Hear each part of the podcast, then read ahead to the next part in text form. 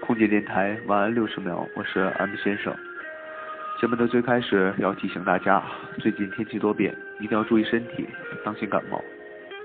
今天送走了一个离职的哥们儿夏林。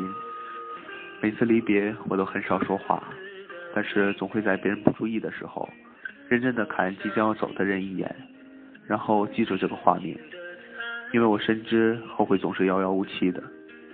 不得不感叹，日子真的过得太快了。从当初认识走到今天，时间磨平了我们身上所有的棱角。临走的时候，我问他会不会对这个圈子有些不舍。他说当然会啊，毕竟这么久了，肯定是有感情的。不过不要紧，现在也该为自己去拼一回了。就在那一瞬间，我觉得他成熟了不少，至少要比现在的我成熟。因为他知道自己想要的是什么了，而我呢，还是老样子。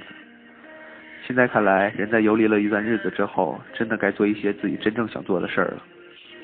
其实知道他想辞职的时候，一点都不惊讶，因为他当初说过，他只是想让自己的生活更充实一些，有追求、有梦想就够了。过去和未来其实就像一个物体的正反面。后来我知道，那个物体叫告别。从这一刻开始，去做自己想做的事儿吧。别让生活束缚住你的梦想。